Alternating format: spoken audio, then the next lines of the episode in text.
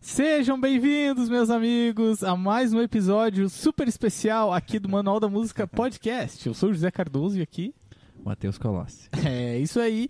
E nesse episódio especial a gente tem especial de Natal, não é isso, Ana? Estamos com a Ana Cardoso aqui. Oi, Ana. Oi, eu Boa ia noite, cantar Ana. alguma música de Natal e não me veio nada.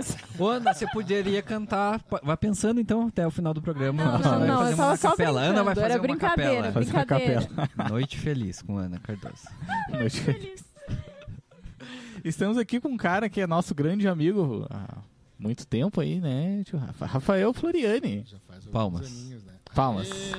Ei. Feliz Natal. E vocês podem ver que a gente tá iluminado hoje, né? Uma Não, decoração. uma decoração feita pela Ana, né? Obrigado, Ana. Ficou muito Ana boa. Cardoso, você deu o seu panetone ali. Seu pra- panetone que a gente não tem prato, nada, então é só, de pra. enfeite. Só de É, enfeite, de- né? é que nem o bolo de casamento dela lá. Pelo É. bolor é de 2015, né? 2015. Pelo bolor do, do Panetone ali é de Pela 2015. caatinga que tá. Ai, Catinho. Mas olhe bem, né? Não, tá louco, né? Ana? Mas antes de a gente conversar com o nosso amigo o tio Rafa, a gente quer agradecer os nossos apoiadores, né? Obrigado à Kombucha Brasil, sempre acreditou no projeto. O link está aqui na descrição para você conhecer todos os produtos da Kombucha Brasil. A loja Papagaios, que também está lá no Mercado Livre, você pode comprar seus presentes de Natal e muitas coisas aqui no Mercado Livre. O link está na descrição, não é isso, Matheus? Isso mesmo. E se você não é inscrito no nosso canal, por favor, se inscreve. Isso ajuda bastante ao nosso canal crescer. É, dá um joinha no vídeo aí. Se você estiver agora assistindo, sai do chat, dê um, já um joinha e depois volta ali pra gente conversar.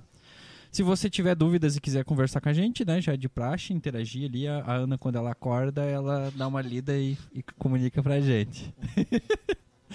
E Não vou nem te responder. e estamos no Instagram também, então se você quer é, seguir a gente por lá, né, a gente tem ali sempre a nossa agenda do- dos convidados, a gente está sempre ali divulgando. Estamos no Spotify, para você que consome podcast em, em formato de áudio, né, como é o tradicional. É todo o episódio, amanhã eu acredito, ou mais tardar, depois da manhã já tá esse episódio online lá. Isso aí? É isso aí, né, Matheus? E mais algum recado paroquial que eu não lembre? Hum, a, a princípio não, né? Muitas novidades, mas a gente vai deixar pro É, futuro pra é, tem revelar, bastante né? coisa, tem bastante coisa para ano que vem. bem massa, muito massa. A gente tá bem. E se feliz. você não assistiu o nosso especial é, de um ano de episódio, por favor, nosso episódio na Kombi, é, confere aí. E também, se você quer conhecer todos os outros episódios, a gente tem nossas playlists das, das temporadas aqui, de, separadinho, bem organizado, dentro do ca- nosso canal. Você pode assistir eles completos ou também apenas os cortes de dos melhores momentos de cada episódio. É Viu? isso aí, é isso aí. Sim, Viu? Tio Rafa. já assisti todos. Ah, você é um cara que sempre tá assistindo aí, né? É, eu não consigo assistir no horário, né? Mas a demanda lá em casa com as crianças é bem grande, né? Imagino, Mas imagino. sempre tô assistindo, sempre tô Mas que bom. Seja bem-vindo, então, aqui É, no Manual já- da Música. Deu boa? Como é que é estar na presença de um dos maiores guitarristas aqui, Matheus Colossi? Ah, Como é que é essa sensação, errado, assim? começamos errado a prosa. Eu estou na presença da- de, de 50% dos donos das bandas, né? Os caras têm 30 projetos, né?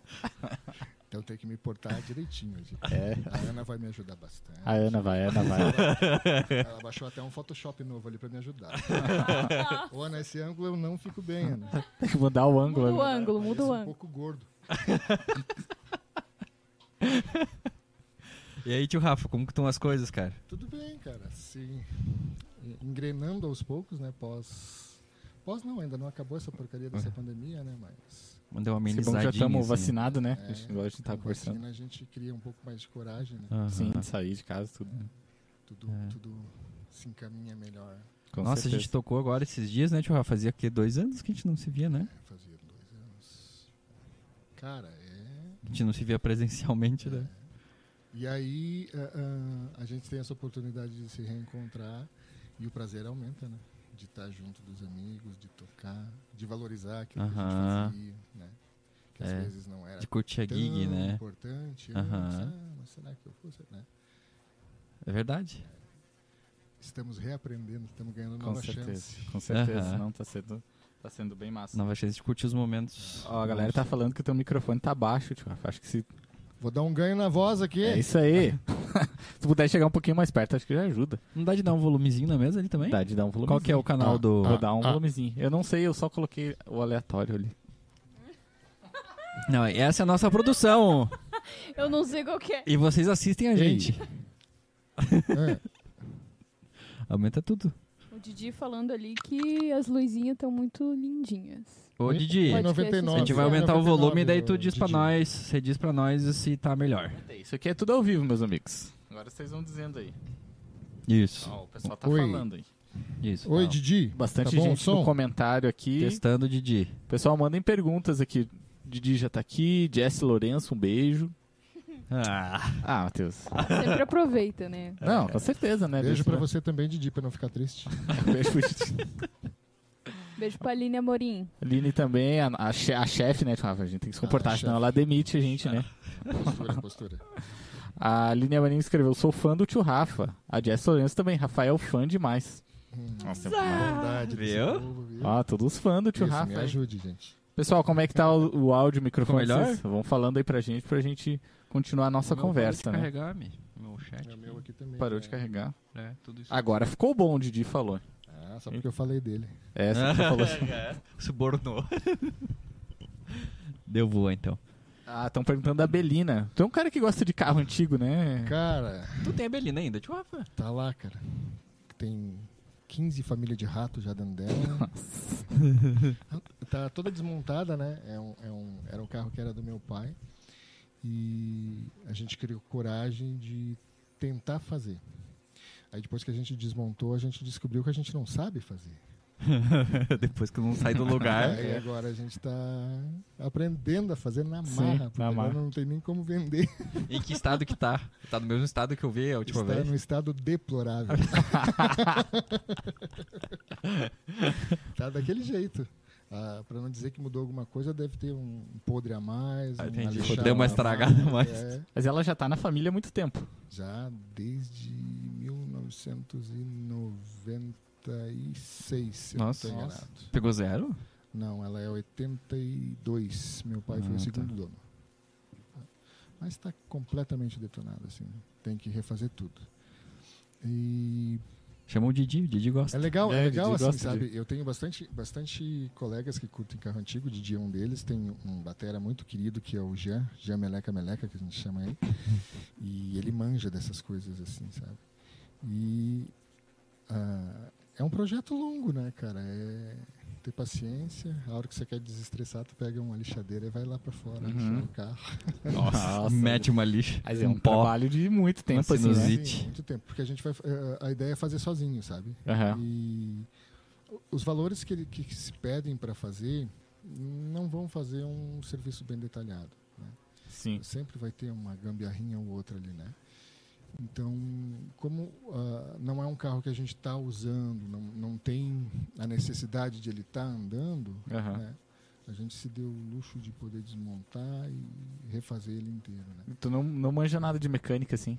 Cara, nada, nada, nada. Muito Uhum. pouco, assim. Só de tirar as coisas. Só de desmontar. Cortar os fios. né? O desmontar foi maravilhoso, né? Nós tiramos o motor no braço, né? Nossa. Tiramos o motor de dentro do cofre no braço, cara. Meu Eu Deus. e o meu cunhado.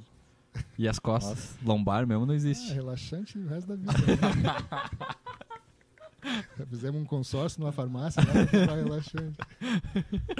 Eu imagino, não, deve dar muito trabalho, né? Mas tu, tu desmontou ela faz quanto tempo, assim? Porque tu deu umas voltas com ela Cara, alguns foi- tempos atrás aí. Foi um pouco antes de começar a pandemia a gente desmontou. Uhum. Acho que talvez uns, uns três, quatro meses antes de estourar a pandemia. Uhum. Não foi mais, né? Porque eu ensaiei algumas vezes lá com aquela sem motor. Será que foi mais? Acho que foi mais, cara. A gente perde a noção do tempo. Eu acho né? que foi sim, mais. sim. A idade vai chegando. né? Acho que foi mais. A gente ensaiava ainda lá e ela já tava sem o motor. É? Aham. Então foi mais. Se o Matheus falou, né? Não, o Matheus falou. O contratar chefe falou, né? o emprego, né? É verdade, demite o cara que até é do Manual da Música, Justa né? causa. Vai ficar quieto né? Ô, Tio você é um cara que toca há algum tempo? Ih, Cara, eu comecei na década de 90 a tocar. Comecei na década de 90. E a paixão começou por guitarra. A paixão por, por, por música foi despertada pela guitarra. Olha só. Mas não porque a gente tinha o instrumento em casa. O pai e a mãe sempre nos presenteavam com instrumentos de brinquedo, sabe? Uhum. Meio que querendo empurrar para aquele caminho, né? Incentivar. Incentivar, né? Uhum. Hoje eles sabem a merda que eles fizeram. é, o seu- irmão também toca, né? Toca Sim, no mundo toca inteiro, na verdade, né? É, ele roda bastante aí. Ele tá morando aonde hoje? Tá em Curitiba. Ah, no dia que ele vier aí, nós temos que marcar um podcast Ah, com ele. Tranquilo. Certeza, com né? certeza ele vem. E daí começou isso a tua família. É, os- começou assim, por, por incentivo do, do pai e da mãe. O pai e a mãe já cantavam em coral, né? Uhum. Do coral Frei Bernardino aqui de Lages. Uhum. E cantaram durante 28 anos, se eu não estou enganado, no coral. Nossa. E então a gente sempre conviveu com música por- esse por esse gosto que eles tinham tanto pela música é, de igreja quanto também pelos vinis que eles compravam. Né? Eu lembro que eu conheci através do pai eu conheci é, roupa nova. Uhum. né? Uhum. A- mãe curtia muito mu- música clássica assim, né? E o pai também cu- curtia muito música gaúcha e era tudo no vinil naquela época, né? E aí eu me encantei pela guitarra por causa do rock nacional, que na década Sim. de 80 Tá muito forte, né? estourou, né? A, a- o- a história do, do, do, do estouro do rock, vamos dizer assim, ela é muito curiosa porque ela, ela começa com aquela o grande estouro começa com aquela música da Blitz, né? É, Dois Passos do Paraíso, não sei Uhum. se você conhece. Sim. E aquela naquele tempo eh, você tinha rádio AM, FM, ondas curtas, né? E o que tocava na FM tocava só na FM. né? O que tocava na AM era só na AM. Uhum. E a Blitz estourou com aquela música e tocou em todas. Uhum. né? Tocava em toda a programação. E aí surgiu inúmeras bandas, né? E era inevitável se apaixonar Sim. por, por música naquela época, né? E a- figura do guitarrista sempre lá na frente era maravilhosa, né? Sim, sim. É, E aí eu fui procurar aula de guitarra e encontrei um professor, Uhum. querido amigo, a gente se dá super bem e marquei aula com ele, mas ele reprovou por falta na aula. Professor, Professor. O professor reprovou por falta. a gente, eu não vou citar nomes porque senão eu vou gerar polêmicas. Polêmicas, né? Mas assim, é, passou 20 anos, cara. Ele me encontrou na, na rua e veio conversar comigo e contou toda a história que aconteceu. Sossegado, na boa. É um figura, né? Um abraço, Pedro. E aí, cara, ah, deu essa frustração de não, não poder fazer aula de guitarra. E ouvindo sempre através do- do- do- dos amigos, novas influências ali. ah, até que um dia alguém me apresentou o som do Rush. E ali eu parei para perceber a bateria, né? Comecei a perceber a bateria. Mas não tinha noção nenhuma de, de, de, de como tocar a bateria e tal. E tinha uma loja aqui em Lages, cara, que era uma loja muito legal, que se chamava Cacimba Discos Raros. Uhum. De- se eu não estou enganado, é o Nelo e o Casagrande, os É o proprietários. Nelo, Aham, sim, sim. sim. Os dois. Cara, e eu, gurizão novo, fui lá naquela loja, me indicaram a loja e tal, fui lá naquela loja para encomendar um, um vinil do Rush. Naquela época a gente encomendava, Encomendava. não tinha, levou Uhum. assim, tipo, é, 30, 40 dias para vir. Né? E, mas a loja era um sonho, assim, sabe?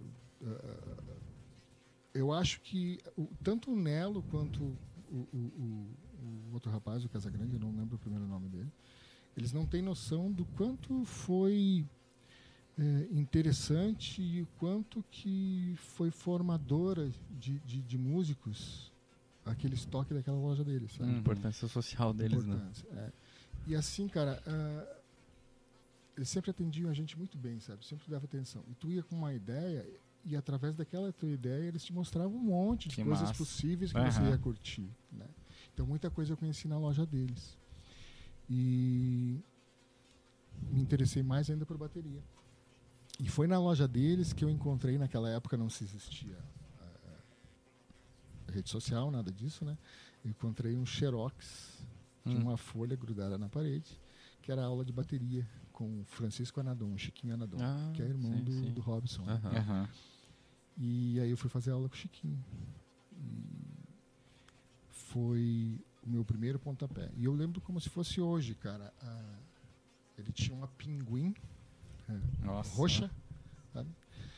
E na primeira aula, é, ele, nós não tínhamos na aula dele o, o a- equipamento de som. Uhum. Então ele tocava e cantarolava a música pra gente entender, né? Uhum. E eu lembro que ele tocou meu erro do Paralamas e eu fiquei vidrado naquilo, cara, sabe? Apaixonante de ver ele tocar. E aí comecei a fazer aula com ele. Fiz ali em torno de umas 8 a 10 aulas e ele precisou parar porque ele ia se mudar. Para onde ele ia não tinha como ah, continuar dando a aula, eu não tinha instrumento. Isso foi lá em 90 e, entre 92 e 94 isso. Uhum.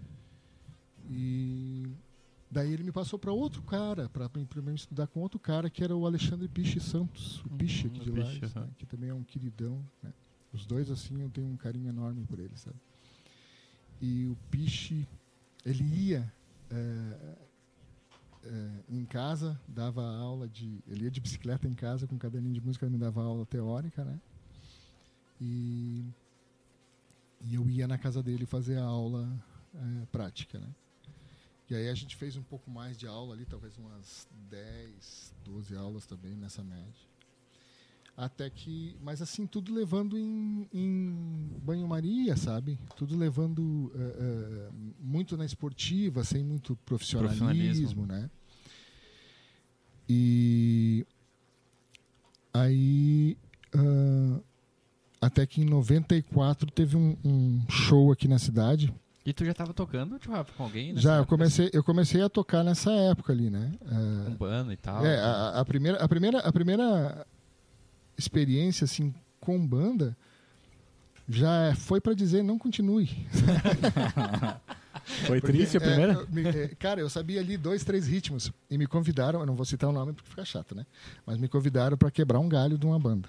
É. E era um baile em Capão Alto, Nossa. Nossa, eu sei dessa história. no Um interior. abraço, pro- tô brincando. Era um, um- um baile no interior, ali em Capão Alto e tal. E fui pro ensaio da banda, a gente passou. ah, foi, ah, só tava eu e um músico da banda no ensaio, Ah. os outros não foram. E aí, no dia da apresentação, eh, fui lá encarar a peleia. Mas Não foi isso aí que tu foi, num foi busão curioso, sem... é, foi curioso pelo seguinte, né? O- É. o- os bastidores de o todo o mais evento legal, é o né? mais legal de tudo, né? o cara fazia lotação no ônibus dele para o baile que ia tocar. Então É. ele já levava o público. Ah, ele já levava o público tudo. É. Só que assim, cara, invernão, frio pra danar, Ah. e o ônibus dele, um bem antigão, só tinha a frente e a primeira parte das janelas da lateral. Nossa. O resto era conversível de janela. Não tinha vidro nenhum. Meu Deus. Naquele frio, um monte de gente dentro do busão. E lá fui. Cara, era assim, era cômico, porque né, naquela época a- a- os pedais de bateria, eles não tinham corrente, eles eram com couro, né? Aham. Então você, você não tinha resposta, você pisava no batedor e você tinha que fazer ele voltar com o teu pé mesmo. né? Então ali já, se você tinha um, um pouquinho de virtuosismo no pé, se foi por água abaixo, né? E ah, a gente tocou, a bateria era a coisa mais estranha que poderia ter, era uma bateria rosa, tinha um bumbo enorme, né? E ele não tinha o suporte dos tons. Aham. Daí ele adaptou com ferragem de janela, Minha né? nossa. Ele fez um Fez um hack, hack. fez um hack. Nossa, é. cara ele é visionário? É. Visionário, visionário. E aí, cara, o suporte dos tons eram ganchos de linguiça soldados naquele hack. Nossa. Então ele, ele foi o criador do sistema eh, de suspensão de tons. Você batia no tom, ia lá, andava no gancho Voltava. e voltava. Não tem foto disso? Não, não tinha como Nossa. ter foto naquela época. Ninguém você tirou tinha, nada, é, assim, né? Você tinha que ter a câmera com filme, né? É Aham. completamente diferente. Você não tinha. Que ano foi isso? Ah, entre 92 e 94, isso, cara. Aí em 94 foi aonde eu resolvi mesmo que eu ia levar a sério o negócio, sabe? Foi Uhum. quando eu fui ver um Assumiu show, um show do do or- é, como é que é o nome dele? Oscar dos Reis, é um acordeonista de Caxias do Uau. Sul que veio fazer um show na festa do Pinhão. Quem que era a banda dele, cara, nessa época? Cara, eu não lembro de todos, Mas violão era o Yamandu. Porque esse cara aí é. É é, eu fui ver o show porque é, naquela época tinha um amigo que tocava com a gente, o Jones, Aham. acordeonista, que fazia aula com ele. João. Então as informações eram absurdas assim da qualidade do, do Uhum. trabalho do Oscar dos Reis, né? E realmente é, né? Uhum. E aí eu fui ver o show dele, cara. E não sabia quem era o baterista, mas eu fui pela qualidade do acordeonista, né? Já imaginando que se vier uma banda vai vir um timão, né? O violão era o Yamandu, Uhum. o Yamandu ainda não era Sim, estourado sim, como sim. é hoje, né? Mas tinha mais um, um cara que tocava contrabaixo acústico, tinha um cara no violino e na bateria era o Fábio Schneider. E, cara, eu achei a coisa mais maravilhosa do mundo, porque cheguei no palco todos terninho, gravatinha, bonitinho. Uhum. O cara abriu a partitura e, ó, lascou-lhe nota. E eu olhando aquilo ali, sem informação nenhuma daquela questão teórica, né? Uhum. Me impressionou. Mas O que que tá escrito naquilo lá? Eu tenho que aprender aquilo ali. O cara toca muito. Sim. Daí é onde eu despertei. Não, peraí. Tem algo mais ali daquele universo que eu conheço. Né? O primeiro choque que eu levei foi ali. E o cara desceu do palco, o Fábio, e eu grudei nele. Pelo amor de Deus, me passa teu telefone, me passa teu contato, né? E naquela época, quem o telefone naquela época era só residencial e você tinha Sim. que de- declarar no imposto de renda, né? Uhum. Tinha Sério? gente que, lo- eh, tinha Ah, gente que alugava no- os aparelhos telefônicos, né? Pra você ter uma base. Não existia nada dessa tecnologia, né? E eu fui na casa da avó, liguei para ele, que a avó tinha telefone, liguei para ele e combinei e fui comecei a fazer aula com ele. Ele era da onde? Caxias do Caxias Sul. do Sul. É. X do Sul. Daí eu toda quinta-feira eu faltava no trabalho. Desculpa, chefe. 20 anos depois o chefe descobre, né? É, mas ele sabia, eu contei pra ele. Ah, Não- você chegou a contar pro chefe? É, não tinha outro jeito, né? Tive que abrir o jogo, né? Olha, eu vou precisar, eu tô fazendo um curso em Caxias do Sul e tal. Mas nunca foi bem aceito isso, né? Sim, Tanto é que não óbvio. durou muito tempo é, o trabalho, Claro. né? Logo eles já me mandaram embora, né? Cara, não, você vai fazer o curso de gestão. você- É, não, não, vou fazer um curso de bateria. Bateria, bateria. Aí eu ia pra Caxias do Sul, cara. Eu pegava o busão, acho que eram umas 5 e meia da manhã, reunidas. Toda quinta-feira para Caxias do Sul. Eu não lembro exato o valor, mas é como se fosse ali a passagem 60 para ir, 60 para voltar, sabe? Aham. Naquela época, né? E pagava é, em torno de 150, 160 reais é, por uma hora de aula, né? E toda semana eu fazia isso, uma vez por semana. Ia para lá, eu chegava lá é, umas 11 horas mais ou menos, fazia aula até meio-dia, meio-dia e pouquinho, uma e meia pegava ônibus de volta. Chegava aqui e ia pro colégio. E foram, eu aguentei fazer em torno de, de assim de quatro meses de aula, cinco meses de aula. Bastante, hein? É, E não, uma grana, não né? deu, não deu mais pela questão financeira. Daí o chefe me demitiu. As bandas não tinham tanto toque assim, mas é, e cara, o mais legal de tudo, sabe o que, que é? Ele tinha uma sala, o estúdio dele tinha assim tinha uma Ludwig, tinha uma Per, Nossa. tinha a Holland, os pratos Sabian Zildjian, foto e, e pôster e, e- e- autógrafo dos maiores do mundo. E durante cinco meses de aula eu nunca toquei numa bateria. Uau. Eu lembro que É. agora que você falou, nunca toquei numa bateria. Eu chegava na sala de aula, tinha lá uma partitura, uma caixa e vamos aqui. Uhum. né? Imagine eu, na época, 18, Seco pra 19 tocar. anos, louco Aham. pra fazer, fritar tudo que podia, né? Sim. Não, leitura, meu querido. Senta aí, vamos ler. Tá, tá, Exercício tá, de tá, tá. caixa, rudimentos, né? E vamos pra isso. Vamos pra isso. Na que é- época é isso tu, tu odiou um pouco, assim. Com certeza. Imagine, qual é o menino que não vai. Ou, a- a- naquela, naquela época, a gente eh, tinha que aceitar esse tipo de formato de aula porque era a única coisa que a gente tinha. Aham. A gente não tinha eh, em YouTube nada para pesquisar, né? VHS quem tinha era o rei da cidade, né? Quem tinha as videoaulas em VHS, né? Então ah, ah, era a única alternativa para se estudar. Você eh, dar a cara a tapa, tomar choque, gastar dinheiro e, ir, né? E foi sensacional. Eu, na época eu, eu parei por questões financeiras, Uhum. não porque a aula era ruim. Foi sensacional. né? E aí toquei com ele, um- eh, fiz aula com ele um tempo e continuei tocando com bandas aqui da cidade.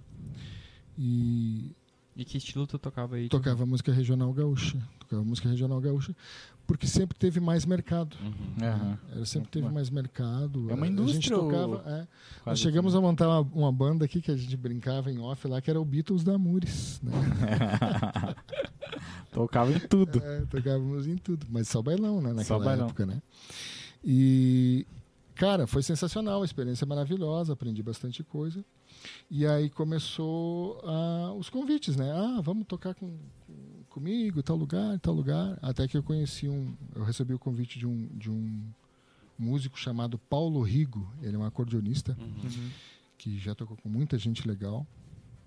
E ele me convidou para tocar uma apresentação dele e de um outro colega chamado Cid Biriva, que é sobrinho do Rui Biriva. E aí eu viajei para lá, fui lá tocar com eles lá no Rio Grande do Sul, em Horizontina. E através dessa apresentação começou a surgir Uma Galera chamando, assim. galera chamando. ó. Aí o negócio é o seguinte, o Paulo, Paulo Rigo era mais conhecido. Aham. Aí as pessoas precisavam de um baterista, entrava em contato com o Paulo Rigo. Paulo Rigo, ó, tem um colega meu lá, tal. Aí começou. E teu mano tava junto nessas paradas? Não, ainda não. Ele não tocava. irmão já tocava, ele começou primeiro que eu. A gente começou em casa no violão, Aham. né? Ele fazendo aula, aí fez lá um mês de aula, quebrou o braço jogando futebol. Nossa. e aí continuou em casa sozinho, né? E ele aprendia, me passava e a gente ia ali, né? Na nossa cabeça a gente ia montar o Engenheiros do Havaí, né? que era o que a gente curtia na época, né? Primeira música no violão que eu toquei foi aquela Somos Quem Podemos Ser, do, do Engenheiros. Graças a Deus não toquei Pelé Agradece. Nossa, o Pelé agradece. Tu não- judiado. depois tu nunca mais voltou a tocar violão, essas coisas assim. Só em casa, Só? portas fechadas. é. O povo não está preparado para isso. Tem que passar umas quatro pandemias. aí, cara, daí fui para lá tocar com, com, com esses, esses convites e aí começou a pintar coisa no Rio Grande do Sul para me tocar. Daí recebi convite de uma, de uma banda. eu toquei primeiro aqui em Lages com uma banda eh, eh, que chamava Grupo Galpão. E na mesma época que eu estava tocando com eles aqui, que era uma banda lá de Santa Maria, mas que estava residindo aqui, Uhum. que eh, foi muito legal, hum, não assim pelo que eu estava tocando, Uhum. mas pelo contato com um baterista que tinha na banda, que é o Odilon Dalla Porta, que é um grande amigo, assim, sabe? E me apresentou muita coisa legal de som, muita coisa legal. E ali eu comecei a conhecer os grandes nomes da bateria, porque ele compartilhava ah, os vídeos, as- os. CDs comigo, sabe? Legal. CDs, é, naquela época estava recém vindo o CD, né? Mas era VHS e vinil, né? Isso era final dos anos 90 já, sim? É, não, ainda era- entre, entre 97 e 98 por aí. né? Foi mais ou menos essa época que eu fui morar para o Rio Grande do Sul. Daí fui morar em São Leopoldo, aí para trabalhar com a banda de lá, Aham. que se chama Tcheguri. Daí trabalhei um tempo com eles e como era uma banda que tinha é, um contato e um, um conceito bom Uhum. dentro dessa música regional gaúcha, é, funcionou muito legal, assim como um aprendizado, sabe? E por intermédio de estar lá, eu tive contato com muito músico legal, sabe? Eu pude estudar num conservatório que tem, tinha, não sei se ainda tem, mas lá em São Leopoldo, isso em 98, do Odilon Reis, que é um, um músico sensacional, e lá tinha um professor de bateria chamado Fernando Nor, que eu acho que foi o melhor professor que eu tive, assim, de todos os, Uhum. Ele tinha uma leitura absurda, Colocava na frente e lia é, tudo. absurda, sabe? Absurda a leitura dele. Ele tinha uma simplicidade na forma de, de explicar. Tocava muito, um cara que veio do baile, Uhum. tocava muito, muito, muito. Tocava muito. de tudo, assim. O que você precisasse, ele tocava. Massa. Eh, Cara, eu adorava. A primeira coisa que eu fazia na aula, a hora que eu entrava, eu pedia, por favor, toca um ritmo latino antes da aula. Uhum. Que era, Era absurdo, era uma assim. coisa, né? E muito verdadeiro, sabe? É, aquele toque assim que você precisava ter para, ó, vai por aqui, faz isso, não se mete com isso, não vê isso, sabe? Aham. Nossa. Pô, que professor massa, assim, né? Massa, muito Que simples. atalha realmente a, Meu a Deus, vida. Meu Deus. Uhum. E aí, tocando com o Tcheguri, eh, quando eu fui para lá, ah, tinha um baterista chamado Flávio Teixeira nessa banda. Que, para te ter uma base assim do know-how dele, ele foi um dos finalistas do primeiro Batuca que Hum, teve nossa. no Brasil, que foi um concurso organizado pela Vera Fegredo. Então, ele é um... Monstro. ah, é um- nessas bandas grandes tinha mais de um baterista, assim? Mais de um Não, eu fui para substituir ele. Ah, e tu conheceu ele, É, trocou e uma a ideia, gente- assim... é, é, é, eu já frequentava a apresentação deles porque eu curtia muito o estilo que ele tocava, sabe? Eu gostava muito da, da leitura que ele fazia, da forma como ele tocava, Uhum. né? E sempre curti muito, sempre vi muito ele tocar, assim. Mas o contato pessoal só se deu lá. E ele foi um cara muito bacana porque eh, naquela transição onde ele ia ficar 30 dias e depois eu ia assumir, né? a gente ia fazer aquele, aquele intermédio ali de, de 30 dias, ah, tu toca metade, eu toco a metade. Faz né? um treinamento, assim. É, é. Que louco, assim, É, cara. é. Pensar que tem um treinamento em banda, né? Tipo, Nossa, vai ser Na verdade, assim, é, quando eu fui para lá, eles, eles me chamaram para fazer um teste. Aham. né? O teste virou ensaio. E aí, isso efetivou, agora tem a transição, né? Porque a questão não é nem o que você toca.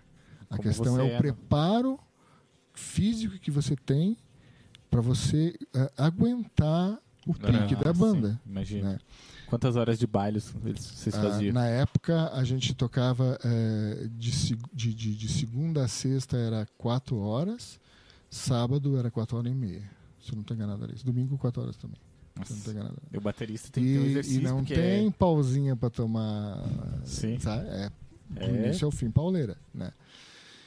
E a questão é a seguinte: isso te exige um preparo. Te exige um Muito. preparo. Mas não só para tocar um baile. É porque você tem uma agenda. Quinta, Aham. sexta, sábado, domingo, nós vamos tocar. E viagem, e busão. não enche o saco tocar, assim, você Por já, isso já... é que eu tô aqui. Porque a gente Pronto. respondeu Valeu, a pergunta, pessoal. né? Valeu, até a próxima. Pô. Resumiu. Porque a gente sempre tem essa imagem de turnê, assim, de, de né, de Cara, divertir, é- ah, só vou não, tocar é e tal. difícil, é difícil demais, cara. Imagine, né, eu saí no momento que eu fiz assim. Calculei o que eu ganhava e dividi pelas horas que eu trabalhava. Aham. A dica aí, pessoal. Só fazer isso aí. Daí você pensa se é o que você quer ou não. Cara, no, no ano que eu saí, eh, eu decidi sair quando após a gente tocar o que eles chamam de Semana Farroupilha lá no Rio Grande do Sul, que na verdade é o setembro inteiro Farroupilha, né? Uhum. Nossa, Foi mês no- foi- tocando todos os Foi dias. 99 dos, dos 30 dias, nós tocamos 28. 28 dias viajando em 13 marmanjos dentro de um ônibus, sem ar-condicionado. Tem um lance Tu absurdo. ganhava né? por show, era... era... Aí que vem o negócio. O- o- o- era fixo, Ah, daí e tá aí o pedido veio do quê? Não, vamos dominar, vamos ver uma comissão, tal, tal. né? Uhum. Porque aquele tal negócio. Como é, é- tinha uma visualização, as pessoas imaginam assim, pá, é um mar de rosas. Uhum.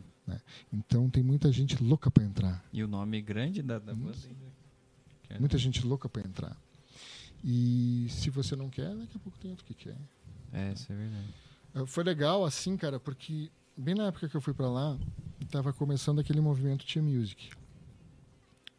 Não que eu curta isso, Uhum. mas é que é Você tocou muito, assim, aposto. muito, muito. Foi legal pela experiência assim, ó, o que que aconteceu? Eh, naquela naquela época eh, tinha saiu uma pesquisa do Zero Horas, que é o jornal do Rio Grande do Sul, né? É, fazendo um ranqueamento das bandas mais lembradas pelo público jovem Uhum. na Grande Porto Alegre. De É. tudo, não só de do... tudo, de tudo. Mais lembrados de tudo. Uhum. E é lógico, nenhum de nós, engenheiros, essas bandas encabeçaram a lista. Né? Uhum. Não tinha como ser diferente. Né? Mas, após esses grandes nomes, era uma sequência de nome de bandas de baile. Né? Então aí despertou um, um- um interesse de alguns produtores ali, né? Que viram Mercado pra ganhar que dinheiro. mercado de Uhum. quem sabe, né? E ah, na época no Brasil o que estava em alta era o Axé Music. Estavam algumas duplas de sertanejo estavam eh, sendo lançadas, que nem Rick Renner. Você Uhum. vê como eu sou velho. O, o Renner tinha cabelo. Ou é o cabelo. Ou é o não sei. Eu não sei. E aí, cara, ah, vocês já levaram protesto, assim, processo por causa de citar nome, não? Não, Não. não. Então é hoje. então é hoje o dia. Não, não, o Zé, o Zé- Cara- o Zé é o que se incomoda com as tretas. É, e aí, cara, o que, que aconteceu foi o seguinte: os produtores de música viram que ah, o axé era uma vertente, né, mas eles precisavam lançar algo novo. Uhum. né? Por isso essa alusão do Che Music, Uhum. Axé Music, né? E aí houve essa pesquisa, a- a- na mesma época saiu um CD encartado da- de algumas bandas no Zero Hora, e é lógico, se o CD sair encartado da Zero Horas, é lógico que vai dar disco de ouro. Só o Aham. que tem de assinantes na Zero Hora, naquela Uhum. época, né? Que se Sim. comprava jornal, né? Hoje Sim. não, né? Então, só por sair um CD ali, é lógico que vai dar disco de ouro. Então, tinha muitas coisas a favor de uma tentativa de uma carreira eh, fora do Sul, né? Ah, a gente foi eh, chamado, foi feito o contato de uma produtora de São Paulo chamada Columbus Network. A Columbus Network é, era a empresa que na época tinha ah, agenciamento da carreira do, do El Chan, do Só Pra Contrariar, do Rick Renner, A né? galera grande da Ela era época. grande, é. Que ano foi isso? 99, 99, 2000. 2000 é. Bem na época do El Chan, é. É. estourado. E aí ah, a gente foi chamado para lá para eles fizeram contato com uma produtora de, de- de- do Rio Grande do Sul, que é Mucine Produções, e eh, juntaram dentro de, uma, de, uma, de um ônibus os integrantes das bandas, né? E Uhum. a gente foi para São Paulo. Foi Tchê Guri, Tchê Garotos, Pala Velho, Oswaldir Carlos Magrão e Tchê Barbaridade. As cinco bandas. Por Só tudo junto. cara top, todo, todo assim, mundo junto, todo mundo junto no busão para São. Paulo. É, pra, pra ir lá ver o que que era, né? E tava fazendo um movimento sério, então. O negócio era É, cara, mas. exportar é, a música do Sul pra vocês vão começar a entender no decorrer da história. Daí o que, que aconteceu é o seguinte: chegamos lá e tal, a, a ideia dos caras era. é, Primeiro eles fizeram contato, claro, é, é, com os líderes das bandas, né? Uhum. Chamaram os líderes das bandas para uma reunião e nessa reunião eles definiram o que, que eles iam fazer. né? Eles queriam é, lançar a música regional gaúcha a um nível nacional. Uhum. Mas para isso se precisava alguma adequação, né? Porque você tem a questão do linguajar, da, da, da- da vestimenta, né? É, a, a ideia era se amenizar e deixar uma leitura visual e auditiva mais fácil, mais, Aham. Mas na média mais do na média. total. é, Mas é difícil, Mas- né, Rafa? Porque, por exemplo, até o, o, o Até o Axé Music, você vai ver o Axé É, Music. sim, completamente. E aí o que, que aconteceu? Então, ah, ficou marcado naquela reunião que a gente ia gravar um CD, que a gente ia Calça jeans agora. gravar um CD, ia ter uma sessão de fotos, ia ter tudo nessa viagem, né? Ia gravar um CD, ter uma sessão de fotos, ia ter apresentação em programa de televisão e também ia ter a gravação de um DVD. Tá. Isso os cinco, os cinco grupos. Os cinco grupos. Era um projeto de music, ia sair um CD com os cinco grupos. Uhum. Aí o que, que aconteceu? Primeiro trabalho, sessão de fotos. Na sessão de fotos já começou a, a dar o primeiro atrito. Hum. Porque ali na sessão de fotos já houve uma procura por essa suavidade da roupagem. O Aham. que, que eles fizeram? Não, como é que vocês se apresentam? Todo mundo se vestiu como se apresenta, tiraram uma foto ali. Tá, mas agora se a gente tirar isso, e se a gente tirar aquilo?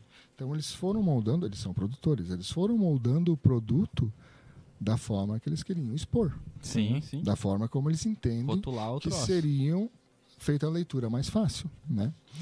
Então começaram a trabalhar esse visual. Cara, quem sabe tu corta o cabelo? Bah, quem sabe a gente faz isso aqui? Putz, mudar até o visual da pessoa, assim. O que que passou na cabeça dos líderes das bandas? Nossa. Cara, essa informação vai chegar no sul.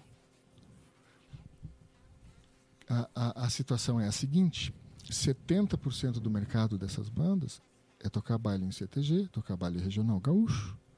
Se Como não é dá que isso certo, vai isso ser aí- aceito? É. Né? Mas tudo bem.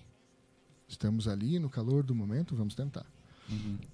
Cara, ficou estranho porque assim, teve gente que colocou calça jeans, bota de gaúcho, guaiaca por cima, camisa, lenço Eu lembro disso, cabeça. cara. Das a, fotos. a dos- gente tirou, a gente usava um lenço, a gente tirou o lenço, foi a única coisa. E teve uma banda que se descaracterizou completamente. né? Que eram os meninos bonitos, que o resto era tudo feio. Aquela banda tinha. A, a beleza tava naquela Beleza, banda. tá na banda. E o resto era tudo horrível. E ficou meio New Kids on the Block, assim, sabe? O visual dos meninos. Ficou bonito pra caramba. Então, o que, que Nossa, aconteceu ficou ali? New, Cli- New Kids on the Block é É do nosso tempo? os 80, né? Mas então ficou, ficou um negócio top, né? Aí o que, que aconteceu, cara? Ali os produtores já sentiram. Aham. Esse tem coragem de mudar, esse não tem, esse tá mais ou menos, entendeu? Mas também, E cara, aí eles já direcionaram onde é que você vai se apresentar. A banda que eu tocava se apresentou num programa que eu acho que deve passar só no interior do Rio Grande do Sul, na- no interior de São Paulo e na daquela determinada cidade. Eu não lembro o nome do programa, não lembro o nome do apresentador, acho que é Marcelo. Tinha um chapelão branco assim, parecia um açougueiro assim, sabe? E era um programa de televisão e a gente foi lá gravar. Aquela banda que se descaracterizou completamente foi gravar o Faustão. Uh, Então você, pela, pela resposta que eles tiveram Eles nas um fotos, eles já estavam vendo o que, que eles iam fazer. Aham. Tá, beleza, todo mundo feliz, gravaram os programas, voltaram para o Rio Grande do Sul. E primeiro trabalho, um programa ao vivo que ia ter de televisão. E já começaram os primeiros problemas. Que esses caras estão menosprezando a cultura gaúcha, esses caras estão. Hum. Né? E teve um determinado programa de televisão que a banda que foi abrir foi vaiada, ao ponto de o apresentador ter que pedir. Nossa. Por sorte, o programa- pro sul daí, tipo, Por sorte, o programa era gravado, Aham. ao ponto de o apresentador ter que pedir, ó, por favor, pessoal, os meninos estão tentando uma carreira nacional, vamos relevar, vamos, né? Sim, Aham. sim. E aí, cara, tá, tudo bem, mas ainda assim a gente tinha o compromisso de gravar o CD. Aí teve o CD, a gravação do CD foi em Passo Fundo, CD ao vivo, as cinco bandas num caminhão captando som, a gente num, num ginasião lá, o povo lá, legal, foi bem legal. Captação de som, tudo perfeito, legal. E teve uma- as gravações de estúdio também, de algumas músicas de estúdio, e aí ficou o- o- a gravação do DVD Uhum. para se fazer. Ah, nos bastidores do negócio, o que, que aconteceu? Os líderes da, vamos dizer assim, da, da, da MTG, dos CTGs, de cultura gaúcha, Aham. eh, eles viram que o negócio estava destoando demais uhum. do que realmente eles queriam. E eu não discordo deles, eles não estavam errados, não. Uhum. Só que se não tem uma mesa de negociação e não tem uma procura por achar um denominador comum, né, vai virar uma confusão. Sim. Então o que, que eles inventaram? Eles inventaram um selo que eles colocavam no teu CD, que se chamava Izuche. Sério mesmo? Você É. não sabia? E aí se você, se o teu CD atendesse as, as especificações do que eles julgavam Como como tradicional. tradicional, Nossa, que... você era aprovado para tocar naquele CTG. O patrão pode até te chamar para tocar, Aham. mas não tem a minha aprovação, entendeu? Não tem o selo. Não tem, é. E aí, cara, a, a galera das bandas, é, vislumbrada com a possibilidade de se ter um mercado fora, meteu a cara. Meteu a cara. Para muitas, o faturamento começou a cair. Aham. né? Você fechou uma porta, abriu outra, mas aquela porta que se abriu ainda não tem um mercado grande. Né? Tá se construindo Tá através se dessa pessoa, né? construindo, né? Então, deu muito problema financeiro com a galera, né? É, muita gente patinou. E teve gente que conseguiu emplacar isso aí. Cara, não nessa, não nessa, nessa primeira etapa. Teve gente depois que conseguiu aparecer mais. Um exemplo foi o Tia Garotos, né? Que acho que foi a que mais longe foi. Foi. né? é, Mas teve um investimento grande da parte deles, né? Entendi. Nada vem de graça. Mas eles né? não, foi, não foram 100% assim. É, mudaram Não. 100%, né? Não, Eles cara. foram um pouco, mas. Na Depois... verdade, cara, eles quando eles surgiram, eles já modernizaram muita coisa. Aham. Eles já vieram com a linguagem é, muito mais, entre aspas, legal do que se estava fazendo, né? Uhum. Sim. Tanto é que eles tocavam horrores o tempo inteiro, né? E to- músicos ótimos, né? Uhum. E tudo isso leva tempo, né, para acontecer. Sim. a questão de você s- eh, eh, eh, tentar modernizar uma cultura que já é muito forte é difícil. Você não tem como ir contra, né? E cara, tem certas coisas que não precisa mudar, que é tão lindo do jeito que é, Aham. sabe? Não tem por que você mexer. Quer fazer um trabalho diferente? Então, de Cria repente, um outro projeto. exatamente. Ó, nós temos esses pinta aqui. Vamos manter aquele projeto? Vamos. Mas vamos criar um outro, Aham. sabe? E aí poderia testar, né? quando você usa aquele mesmo nome que você fez todo um trabalho e depois você quer mudar, É. é mais difícil a É aceitação. arriscado. E, cara, Né? e muito arriscado, porque você você tá largando uma coisa que já era meio certa pra tentar alguma coisa que ninguém sabe o Duvidosa, que é. Só que o, que o que acontece é o seguinte: você tinha por trás a Abril Music e o Columbus Network. Uhum. Nomes de peso na época, né? Sim. Hoje tem gente que já faliu. Sim, mas e a possibilidade ali, tipo, de exposição a nível de Faustão, de Globo, né? que era a Sim, única tudo coisa. isso chama a atenção, né? Mas se perdeu muito mercado, as coisas demoraram demais para acontecer, muita coisa foi esfriando, né? Eu, eu não fiquei para a gravação do DVD, eu saí antes. Ah, eu saí antes, eu vi que não, não ia muito longe. Ah, até onde eu sei, esqueceram só de chamar o público no DVD. E o DVD não saiu. E os caras das- Não saiu mesmo, Não, mas chegaram a gravar, assim. chegaram até a apresentação lá, mas, apresentação mas não, não, Não saiu. E, não, e os produtores vieram para assistir. Nossa. Deu tudo errado. Diz que o lugar lá no dia da apresentação era. Gente, era que nem pocinha de água, assim. Puta que pariu. E um lugar grande. E faltou um pouquinho de, de acerto. E paralelo a isso, os outros olheiros, vamos dizer assim, da mesma Aham. produtora, acharam em São Paulo um- uns caras tocando forró na universidade lá, um tal de Fala Mansa. Nossa.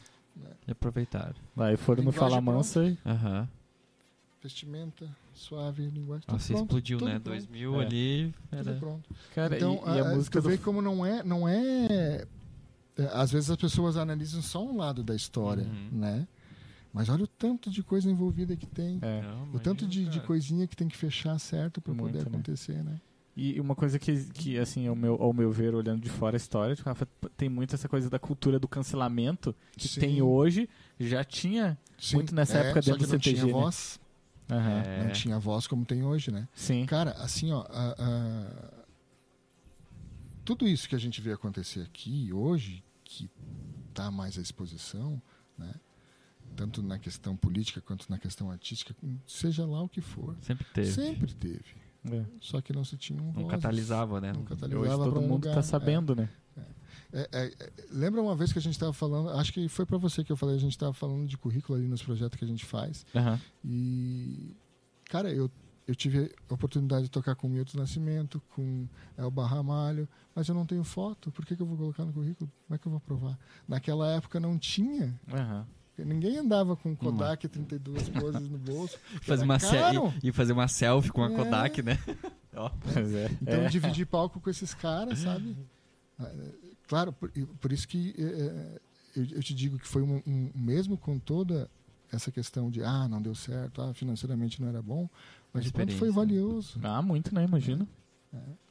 Então, ah, essa experiência toda que foi colhida lá, é, foi porque eu estava lá que eu tive a oportunidade de tocar com quem eu toquei. Uhum. Se eu não Uhum. tivesse lá, não tinha Não tocaria. oportunidade. né? né? Sim. E quando que deu esse start de parar? Você chegou a parar de tocar mesmo, né? Cheguei, foi logo depois disso eu não, não quero mais, estou vendo que financeiramente para mim não vai ser legal e, E vou assinar a carteira aí. É, com- o, o relacionamento já não estava bom. Aham. Que eu, eu não sou um gênio muito fácil, né, cara? Eu tenho meus, tenho meus problemas, né? O id e o ego às vezes brigam entre eles. o id e o ota, né? cara, não, é, é- tem tudo isso, né? Você tá com, com 20, 22 anos, você tá se conhecendo, né, cara? Sim, sim. Você tá na época de fazer cagada. Total, e aí tu total. tava no meio do baile, tudo proporcionando a fazer cagada. É, eu tava, eu tava na merda. Cara, a- a- foi experiência, assim, sabe? Foi bem legal, mas não é um negócio que eu gostaria de fazer e eu me surpreendo com quem ainda faz, sabe? com quem ainda está nesse meio, nesse mercado, que não procurou outra coisa. Mas é, Me é, surpreende. cara, é paixão, eu acho, sabe? É, e, e eu acredito negócio. também que comodismo, não querer Hum. levar choque, Aham. É. sabe?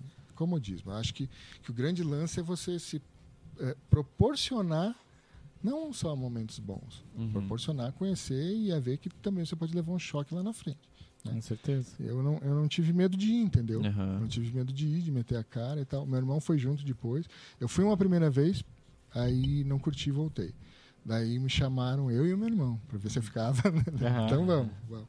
Daí depois veio mais um colega meu para lá, aqui de Lages também. E a gente ficou durante um tempo lá. Quanto tempo você ficou? De 97 a 99. É, até o então, de 99. Né? Né? Daí depois parou de tocar. Depois, Daí sei. eu parei, eu, eu vim para Lages e recebi um convite. Eu sou formado na área de contabilidade, né? Recebi uhum. um convite para trabalhar na empresa de um de um pessoal aqui da cidade, mas numa filial de Palmas no Tocantins. Puta que eu pariu. É, logo ali. pra caramba. Que nem eles fazem lá, eles apontam, com, eles não apontam com o dedo, eles apontam com o beiço, né? Eles falam, bem ali, ó. Essa eu não sabia. É, o dia que você for pra lá, você vai ver. Calor danado. Daí eu fui pra lá, comi a buchada de bode. Puxada de nossa. Não, não tive coragem. e aí fui pra lá, cara, e tava trabalhando lá. E cerca de três, quatro meses eu abri um jornal lá e encontrei ali uma, uma franquia de uma escola chamada TKT. TKT é uma rede de escolas lá de São Paulo. Eles Uhum. estavam mon- montando uma franquia lá em, em Palmas, no Tocantins.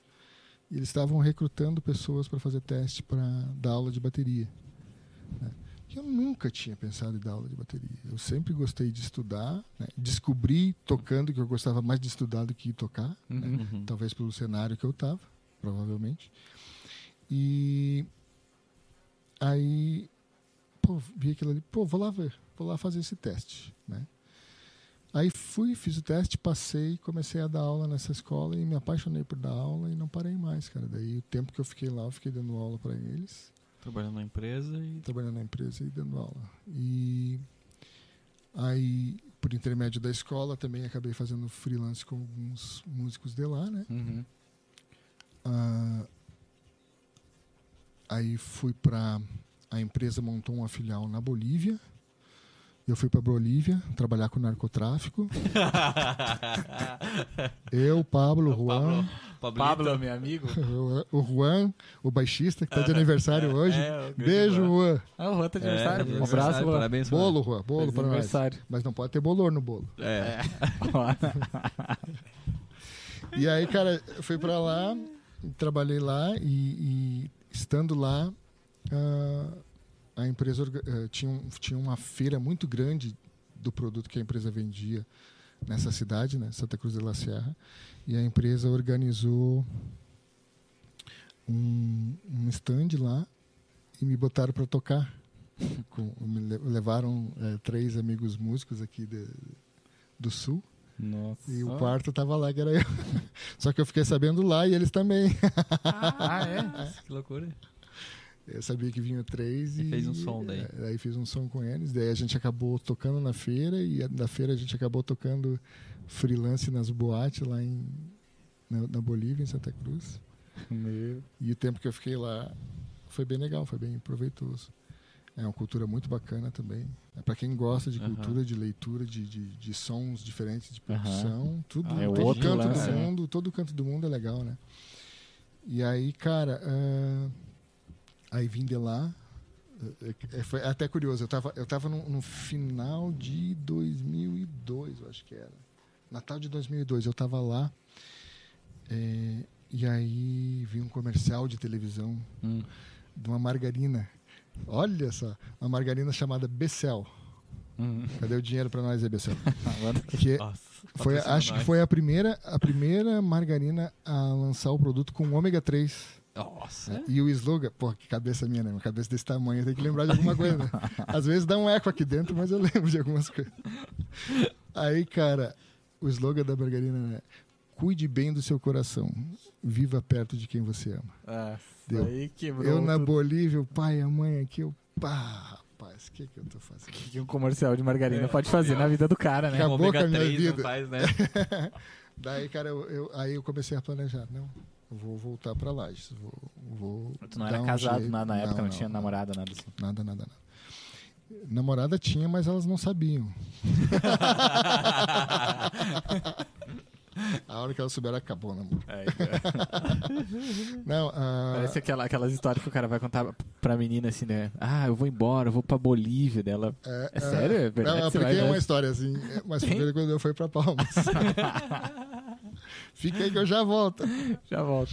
E aí, cara, fui pra, fui pra, pra lá, trabalhei lá um tempo, e aí lá eu planejei, não, eu preciso voltar, Lajaica. fazer o que eu curto e ficar perto de quem eu quero. Uhum. Ali despertou pra isso, sabe? E aí eu comecei a planejar. Voltei, consegui, nas férias dessa empresa eu consegui encontrar uma outra empresa que precisava de uma pessoa para trabalhar só no estado. Voltei, fui trabalhar nessa empresa Uhum. e comecei a dar aula no apartamento que eu morava, aqui na cidade. Tinha dias que eu podia dar aula, tinha dias que eu não estava em Lages e não podia dar aula. Uhum. Aí comecei a dar aula em 2003. É, foi em 2003 que isso aconteceu. E aí, em 2010, 2011, que eu montei a minha sala de aula. Em casa, daí já estava morando ali. Seu estúdio Eu lá. estava Uhum. casado com a Luciane, meu amor, minha vida. É, Uhum. diz que é, o homem, para ser feliz, ele depende de uma grande mulher ao lado dele, né? Mas é ao lado, atrás, na frente, é, em todos os cantos. Com certeza.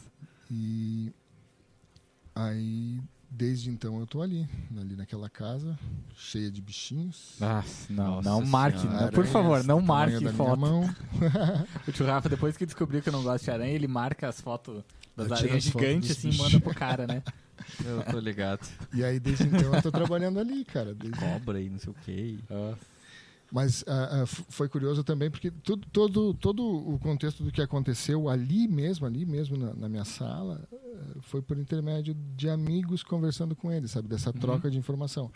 Eu tinha montado a sala, tinha na sala eh, três baterias e um kit de percussão e eu dava aula de bateria e percussão. Ponto. E eu tinha um som pequenininho ali para me ter alguma coisa para tocar.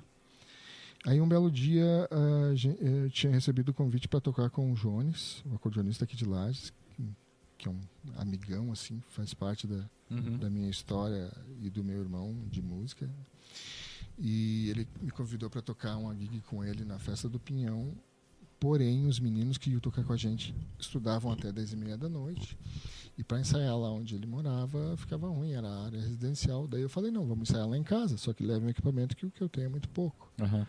E aí, nesse ensaio, o João Gabriel Rosa, que toca violão, ah, me pediu para me alugar o meu lugar ali para ele, que ele tinha que ensaiar uma música nessa pecada. Daí eu falei, mas cara, eu não tenho nem som aqui dentro. Ele falou, não, a acústica é ótima. Daí que me despertou. Pô, vou botar um som aqui dentro que eu vou começar a alugar pra galera. É, eu lembro, eu lembro que quando lembro. ele ensaiou ali, eu tava. Eu já tava mexendo, começando a mexer com o violão. Daí eu tava fazendo um lance no violão dele e daí ele me falou, ó, tem um lance bem legal aí pra, pra ensaiar. Ele falou de ti. Foi a primeira E- vez e que aí, eu. aí começou, cara, por, por causa do, do, do João. Uhum. Cara, foi sensacional, porque eu conheci, o que eu conheci de gente aqui em Lages por causa disso ali. Do estúdio. É. Foi bastante tempo, né? Fazendo o ensaio. né? De, de 2011 a 2019, recebendo ensaios. 2011 a 2019. Recebeu muita gente, muita, Cara, muita experiência louca, assim, a galera. Foi, foi legal, assim, porque é, é- é um aprendizado. é, a, a gente aprende em todos os contatos da vida, né? Sim. Às vezes a gente aprende o que tem que se fazer Uhum, uhum. e às vezes a gente aprende o que não se deve fazer. Com né? certeza, com certeza. Não dá para dizer que um é mais ou outro é menos. Claro. mas você está sempre aprendendo. E, cara, eu, recebi muita gente bacana, muito projeto legal que você não entende como é que não deu certo, Aham. sabe? Muitos músicos maravilhosos, músicos bons, eh, muita coisa ruim, Claro. muita coisa que você, só de chegar ali você vê que não, não vai rolar, né? Mas eh, faz parte do mercado, né? Aham. E só que isso também, pelo meu perfil eu tenho ah, aquilo que eu falei da- da- dos meus problemas, do meu id, meu ego, pelo meu perfil, isso é um tipo de coisa que também já está meio que com o tempo contado, sabe, Uhum. de acontecer, porque eu sou eh, muito cuidadoso do meu equipamento, muito, sabe, muito ciumento daquele meu, é, Cara, mas isso é bom. por- Eu tenho um pouco disso também, Rafa. Porque Uhum. aqui no estúdio já recebi muita gente, assim, muito Uhum. cara legal e tal. Mas, cara, havia uma galera que detonava, assim, principalmente Sim, a batera sim, do cara. sim. O cara chegava aqui É, como a se, mas moendo, assim, é, de um jeito é. que... Não, teve casos engraçados, assim, sabe? De, de, de um colega que foi no- ensaiar, sentou no banco da bateria, achou muito baixinho, pegou uma banqueta de acho que 1,20m de altura, sentou, é essa aqui. E começou. Cara, em três músicas ele destruiu o meu pedal duplo, rachou no meio. Nossa senhora. Tranquilo. Ah, o ódio, assim, por dentro era muito grande, né? Sim. Mas tranquilo. Ah, teve situações de engraçadas de você. eh, Eu sempre tentei eh, cronometrar o tempo para que eu sempre tivesse um, um intervalo de 15, de 10 minutos entre uma banda entrar e a outra Aham. para dar uma ajeitada no ambiente, né? E às vezes não dava, às vezes chocava os horários. E aí teve encontro lá de banda evangélica com 666, né? Nossa, isso aí. E aí foi muito massa, cara, Que porque massa. Quem sai, sai horrorizado e quem Sim. entra, entra horrorizado. e os caras querem purificar o ambiente conforme o santo deles, né? Sim. Então foi muito engraçado. Que tenso? Inúmeras situações. Ah, teve bandas maravilhosas que eu vi lá. a Beach Pool foi um projeto que o Nino fez, Uhum. junto com o Tio Banha, com o Adriano, baterista. Ah, eu não vou lembrar de todo mundo. O Márcio Rosa. Uhum. E eu, putz, eu me esqueci do outro rapaz que toca guitarra lá. Pá, que vergonha. Mas, cara, maravilhoso. Eh, Eles tocavam cover do Paul, Paul Uhum. McCartney. Maravilhoso, sensacional o trabalho, cara, Massa. sabe? E não aconteceu. Eh, bandas que você recebia assim, que aquela música te fazia bem, como a Éfata, sabe? Uhum. Sim, é. Você recebeu os caras pra ensaiar e só ficar ouvindo aquela. Ah, que coisa mais gostosa. é. gente boa, tá? Tá louco. Gente boa. Aham. Ah, músicos talentosíssimos, como o, Bo- ver o Pablo Borba cantar. Uhum. O Pablo é um absurdo que aquele cara canta. Canta cara. pra caramba. Você fica esperando ali, né? Ficava marcando um xizinho. Agora vai desafinar. e não desafinava, velho. Eu, puta merda. Não, aí começava cara- uma música mais alta. É agora, é agora. Nada, nada.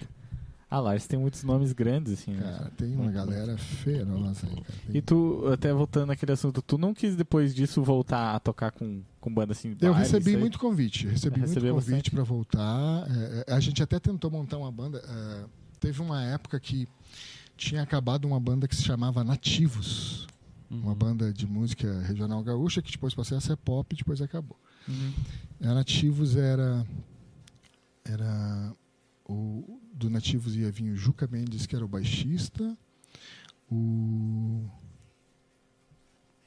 o acordeonista que eu me esqueci o nome dele e o vocalista que é o Paulo, eu não lembro o sobrenome dele. E eu vi os três. Uhum. Eu estava vindo da Bolívia e ia tocar bateria e o meu irmão ia tocar guitarra. Então era um quinteto e o nome da- do grupo ia ser Caldeirão. né? E aí fomos lá, tiramos as fotos e tal, e tudo certo, e tudo beleza, né? Aí lembramos que não tinha dinheiro. Ó, as é mesmo, nós não temos dinheiro, pessoal. Pá, Acabou a banda. Acabou a banda. Acabou o projeto. pariu. Esquecemos só do dinheiro. Ia ter que injetar uma grana e. É, não, não ia rolar, né? Tava todo mundo é, passando por momentos difíceis naquele Aham. momento, né? Imagina uma banda que, que eles tinham por trás simplesmente acabou, né? Uhum. Então eles eles estavam penando para se erguer. E eh, teve outros conjuntos de, de, de banda, de baile, assim, que convidaram e tal, mas eu fiquei só nos free, sabe? Eu, eu não, não queria Mais mais, assumir um compromisso com banda, assim, fixo, né? Fiquei só nos free. Toquei com muita gente bacana aqui na cidade, gente de fora, gente de Floripa. E foi bem legal, bem legal. Ah, cheguei a tocar baile também, porque às Aham. vezes a necessidade financeira bate na tua porta e você vai abraçar. Sem um né? cachê. Com É, certeza. você precisa do cachê, né? Mesmo depois daquela época toda, eu cheguei a tocar baile também, fazer free com baile. Mas nunca foi o meu, meu Teu lance. desejo, sabe? Eu, eu- sempre que eu amei fazer foi estar dando aula, sabe? Dando aula sempre foi a minha. Demorei para descobrir. Aham. Descobri quando achei que tinha acabado de trabalhar com música. Uhum. Mas, Sem querer. É, sem querer, completamente sem querer, mas me achei. E junto com essa necessidade de dar aula, vai vir sempre acompanhada a necessidade de você estudar, né? Claro. Porque a Uhum. cobrança vai vir. Daqui a pouco você recebe um cara ali que te pergunta uma coisa e você não sabe. Sabe. Se você não correr atrás, para você pelo menos dar um, um norte para a pessoa, né? Sim, Não, perfeito. então tu não serve. Porque, na verdade, o, o estudar não quer dizer que você tem que estudar com alguém que toque melhor que você. Você tem que estudar com alguém que você experiência. tenha uma comunicação acontecendo. Uhum. né? Que você tenha uma comunicação fluente acontecendo. Se você tem essa comunicação, né, vai acontecer. Né? Tua aula vai render. Agora, se você não tem essa linguagem, essa comunicação, tu perde tempo. Pode ser um assim um exímio Uhum. talentosíssimo músico, É, mas perfeito. se você não tiver a comunicação dele, não vai, não vai Perfeito. acontecer. Né? Então, eu, eu, ten- eu tentei direcionar para isso, sabe? Aham. Mas é lógico, como é, é, todo mundo na, na- nesse momento de pandemia teve as quedas de movimentação. Uhum. Ah, quando eu montei esse lance de dar aula, eu tentei me basear pelas dificuldades que eu tinha. Uhum. sempre que a a dificuldade para mim, sempre quando foi estudar, era financeira, distância e falta de instrumento. Uhum. Né? Então eu tentei, quando eu montei a minha sala, eu tentei proporcionar isso. Né? Vamos facilitar a forma de pagamento, vamos, você tem instrumento aqui, a reviria, você não precisa se preocupar. Se você quer vir estudar em outro horário, tu vem, a gente agenda, sabe? Eu tentei facilitar baseado nas minhas Nas dificuldades, né? Com certeza. Porque o, o- o- muitas das pessoas que me procuram eh, não são profissionais da música. Elas são pessoas que elas querem um hobby. né? Uhum. E a pessoa começar um hobby já gastando uma grana alta com bateria sem saber se ela vai curtir, né? Ou começar numa escola de música. Primeiro dia na escola da música a pessoa já apresenta um boleto e um calhamaço de livro. Ó, você tem que comprar isso aqui, assina aqui o contrato, seis meses de boleto aqui. Dá uma dor no coração, né? Mas Muito funciona. É. tem, né? E Tem tem pra fazer. caramba. Eu sempre, eu sempre tentei eh, focar esse lance do, do ensino mais no humanismo, assim, sabe? Você não vê a pessoa como um dividendo financeiro. Você Aham. vê a pessoa como uma pessoa que tem um sonho, que ela tá te escolhendo para participar do sonho dela. Então, só aí você já tem que estar lisonjeado dessa escolha. Com Né? certeza. E aí você tentar, com as ferramentas que você tem, Proporcionar. proporcionar com que ela chegue o mais perto, né? E é é maravilhoso quando você começa a ter esse contato e começa a ser recíproco, sabe? Uhum. E eu tive alunos ali, eh, deficientes físicos, eh, que você teria, tinha que adaptar uma bateria, Uhum. Aí de repente a deficiência da pessoa já não dá uma força muscular para ela, então você já tem que adaptar um instrumento eletrônico para que ela sinta o som, Uhum. mas aquele movimento que ela faz com o braço, ela não vai conseguir tocar porque é mais limitado, então você tem que adaptar o ritmo Uhum. para o que ele quer Uhum. tocar, né? Porque não é o que eu quero tocar. Sim. Né? Que o aluno quer. É. É. que é que- ter isso aí que bem claro. O que que você faz gosta? Ah, o que, que você quer tocar? Aí eu, imagina eu receber um. Chega um filho de um pastor ali, né? E eu não converso com ele. E aí, vamos. Hoje nós vamos tocar High to Hell. A hora que ele chegar em casa, imagine, né? Aham. Sim, tem que se adaptar Então conforme. você tem que entender, né? Tem que conversar, né? Tem que, tem que ter esse, essa, esse feedback do aluno também para você poder direcionar, né? E aí o que eu faço é isso. O que, que Uhum. você precisa, o que, que você quer, o que, que você gosta. que- Aí ele vai me dando norte, né? Perfeito. Às vezes as pessoas olham ali na, na internet, ah, o, o batera que já toca foi lá tocar comigo, porque já, o, cara, o cara toca pra caramba, foi lá fazer aula com o Rafa. As pessoas imaginam, pô, o o Rafa deve tocar pra caramba. Não, é essa linguagem.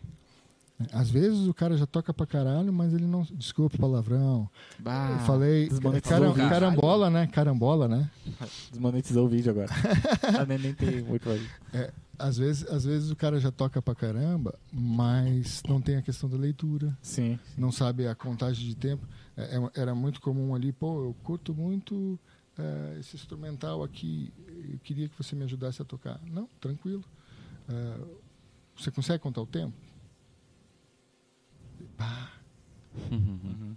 então, como é que você vai tocar se você não conta o tempo? Não, Então vamos, Tu vai Eu achando ali o primeiro. que vamos dar o alicerce, né? Vamos dar o alicerce, né? Perfeito. Que nem um cara que levava as músicas lá pra mim. Ó, tem uma música fácil aqui pra nós Uhum. tocar. Daí você ia ver o tempo da música. 7, 6, 8, 5. Sabe? Uhum. Os compassos mudando tudo. Ah, mas é Matheus Colossi, né? Virtuose, né? Ana, tem comentários aí?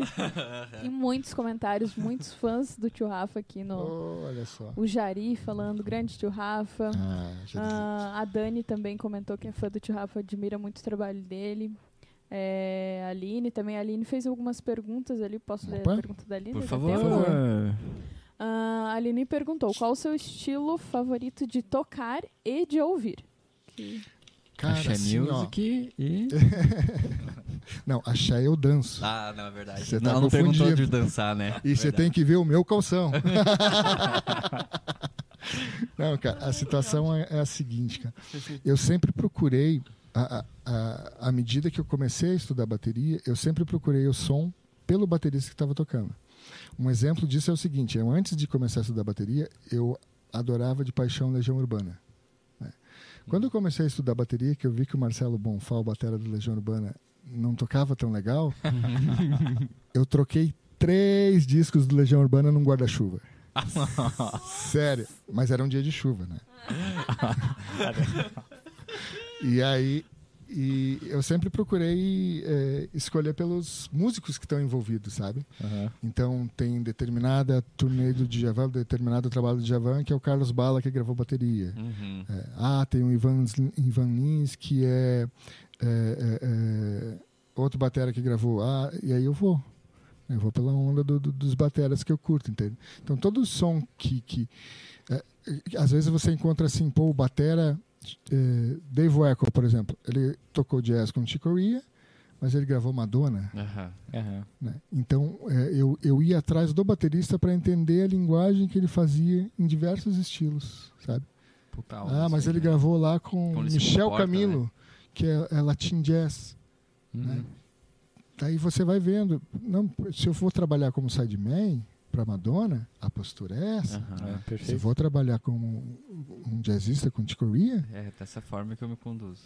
E aí você vai aprendendo, né? Porque se eu for seguir só um artista, é legal também, né? É legal. Eu curto muita coisa legal, ah, muita MPB, adoro MPB, né? Eh, gosto muito de música africana, né? Uhum. E, e umas coisas, eu ouço muita coisa assim que acho que a galera nem conhece, assim, sabe? Tamo junto. É, e, e Nossa, a gente trocava muita, muito muita cedo, né? figurinha, né? Nossa muita Senhora. figurinha. É. Eu- Figurinha repetida. É. Eu, le- eu levava o tio Rafa pra fazer assim, ó, traga um pendrive com as coisas que você gosta de ouvir. Daí eu chegava lá, dele, essa metade eu já tenho. Daí, Aí que começou esse amor lindo aí. É, não, Ah, nós já é, temos amor à primeira Não, vista. o, o amor, o amor começou quando ele foi ensaiar a primeira vez no estúdio lá, que foi com a banda Frente Fria. Fria. Ah, Aham. Mas tem- ali que a gente se conheceu. Não é, sabia. Ele foi ensaiar. Baixista. É, Primeira vez baixista, tocando é. baixo na banda. Primeira vez que ele foi lá no 13 estúdio. ou 12. Daí depois a gente trabalhou junto na escola da Tia Miriam. Aham. Daí que a Ele foi gente lá e começou. conheci você. É, daí que a gente começou a, a se falar, né? Que lá quando ele foi ensaiar, ele era muito PC. Era sério, assim? PC, PC pra caramba, se achando. É. É, esse cubo de baixo aqui eu não toco. Nada a ver esse tudo baixo. Mas ele faz todo dia, assim, aqui no, no podcast, nos Ele bastidores. ligava pra mim, você tem aí Gale Kruger? Galera. Meu Deus do céu, com um condorzinho lá pegando fogo. Ô, cara, mas teve gente que ligou. tocar. Teve Tem? gente que ligou. O teu estúdio tem cubo valvulado? Cara, tem um trans- transistorizado. Ah, só toco em valvulado. Ah, tá Tua bateria tem pedal, eh, tem eh, dois bumbo? Não, cara, tem pedal duplo. Bah, só toca em dois bumbo. É, Teve é gente que fez isso, velho. É, Normal, né? Normal. Mais comentários aí, né? Hum, bastante gente com saudade de, do cafezinho do tio Rafa. Ah, Opa, isso ah, aí com faz falta certeza. mesmo. Aí, isso eu tomei faz duas semanas, não Cara, ensaiar lá. Tava Eu não muito tenho café. muito tino empreendedor, porque se eu tivesse uma noção de empreendedorismo, eu, eu fechava o estúdio e montava uma cafeteria. Ah, certeza, tio Rafa. Eu tinha ganho dinheiro. Meu Deus do céu. Por que, que você quis ser baterista? né? Foi, foi alguns litros de café consumido lá. Cara, muito bom é- café, muito bom. É, é- mas era um, um momento de estar perto deles e de poder conversar e entender um pouco de que cada um espe- esperava, né? E das ânsias de todo mundo pela música, né? É. Era mais para descontrair mesmo o cafezinho, mas funcionou. Funcionou Muito pra bom café, caramba. Muito bom. Tomei café com muita gente bacana lá. É mesmo. Ana, mais comentário? Olha, tem muitos lá, comentários, se muitas histórias. Ana, você tem que ir. A Ana, ela tem que, ir ela tem embora. compromisso, Ela Ana. tem compromisso, ela tá com vergonha de falar. Ah, Tem, tá. né? Enfim, Mas daí, né? aí você, você, a gente recebe um pessoa internacional que... É, o Rafa veio lá do. Petrópolis lá. tá Então, é isso? Por isso Veio de mesmo que eu tô Bolívia. aqui. Vim Bolívia. dos Alpes Petropolitanos. Ah, que legal. A primeira vez que eu toquei eh, eh, com banda de lajes fora foi aquela que eu contei em Capão Alto. E a primeira vez que eu toquei com a minha banda, com a banda que, a- que, que a gente montou, gurizada, né? Foi em Leblon Regis, né? E a gente dizia que a gente ia tocar no Leblon. Muito chique. Mas fomos, fomos de Lages, Leblon. 150 quilômetros deve dar, de Lages a Leblon Regis, dentro de uma F4000 baú. Nossa. O som embaixo e nós em cima. Não foi nessa que não rolou, Gig? Não, essa foi em Curitibanos. Ah, tá. Fomos tocar numa boate. Que não tinha ninguém. Alugaram o som. Não, tinha gente lá dentro. Não tinha som. Ah, não tinha som. O som que a gente Esse é levou não último funcionou. caos, Ana. Esse é o último caos, esse tem que ser O som, contado. o, som que, o som que a gente levou não funcionou, cara. O cara. ah, o- Cara, não tinha como funcionar. A caixa tinha carpê verde. Os alto-falantes estavam pregados, não estavam parafusados. Né? Já estava escrito que ia ser um desastre, né? Daí os caras arrumaram o som na, na boate e veio o, o dono da boate, olhou aquelas caixas e falou pro, pro líder da banda: Isso daí funciona? Isso daí sai som? Porque a minha boate aqui tem um som bom pra caramba. né? Cara, isso, isso foi antes de eu, de eu ir pro Rio Grande do Sul, em 1995, 96, por aí. E aí. Não, não, tu- perfeito. Som zero. Sai, sai som. né? Oh. Aí o nosso azar foi o seguinte: tava rolando som na boate, parou o som da boate pra começar a banda. Daí era a mesma coisa que não ter nada, ligado? Aí começou a primeira música, o cara desceu de lá. ó. Acaba. Beleza, muito obrigado. Tchau pra vocês. Nossa, o líder da banda fez isso. Não, não, o dono O do dono bar. Ah, o dono da boate. Beleza, muito obrigado. Tchau pra vocês. Nossa. Daí lá foi os bonitos carregar a caixa e voltar pra casa. Sem cachê.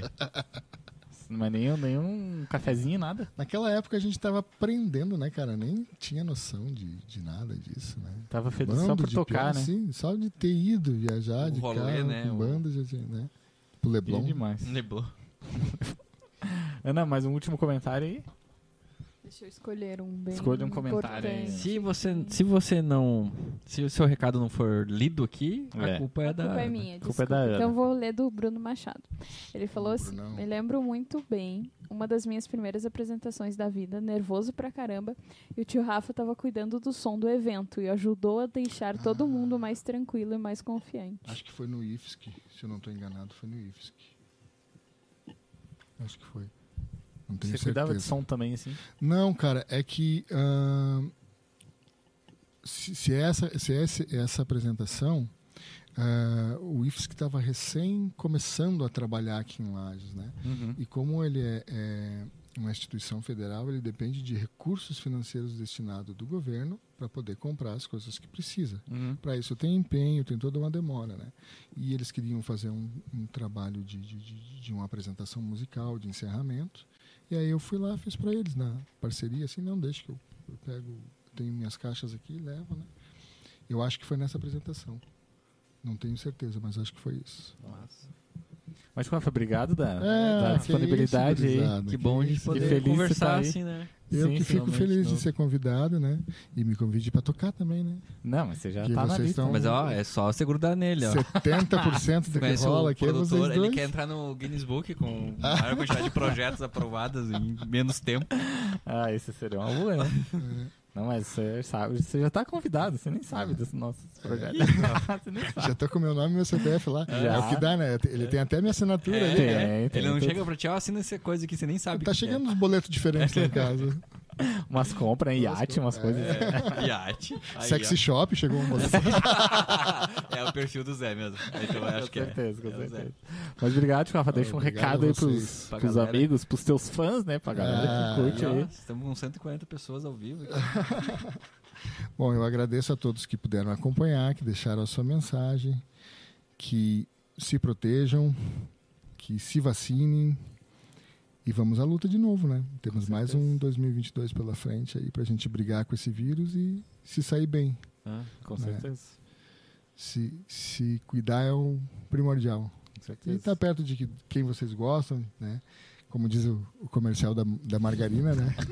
Mudou a tua vida. ah, é, a margarina mudou minha vida. Imagina se tu não tivesse visto esse comercial. Onde é que você tava hoje, será? É, narcotráfico. Na Bolívia, na Bolívia, narcotráfico. Miami, eu já Ou- fazendo Ou tinha lançado a minha carreira de dançarino de, de, de lambada. salsa. sei lá. Tava, tava lá fumando um assim, fazendo uns exercícios de caixa. Né?